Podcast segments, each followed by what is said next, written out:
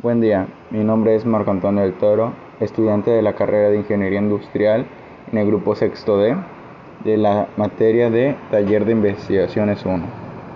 El tema que les daré a conocer va a ser el plan de procesamiento y análisis de la información. Comenzamos. Procesamiento de la información.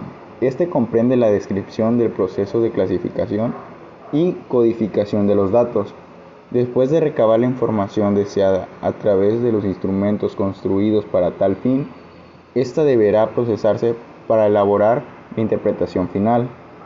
El procesamiento de la información cuantitativa se la efectúa a través de los cálculos matemáticos y estadísticos, los mismos que serán expresados en gráficos y cuadros.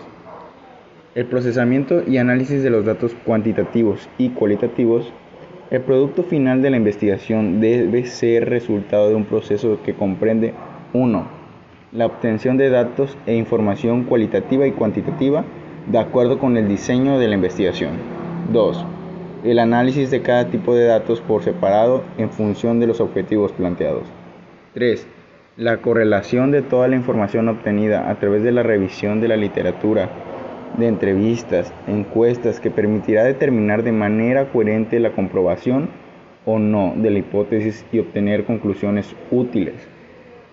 El análisis de datos representa la fase de una investigación en donde resulta más viable la diferencia entre el enfoque cualitativo y cuantitativo.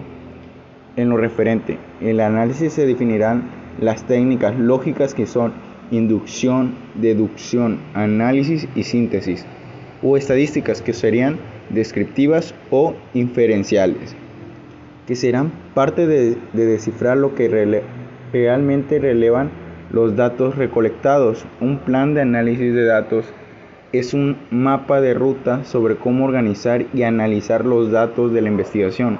Este plan deberá ayudar a, a lograr tres objetivos relacionados con el propósito que se estableció antes. Estos objetivos son 1. Responder las preguntas principales de la investigación. 2. Usar preguntas específicas para comprender las respuestas.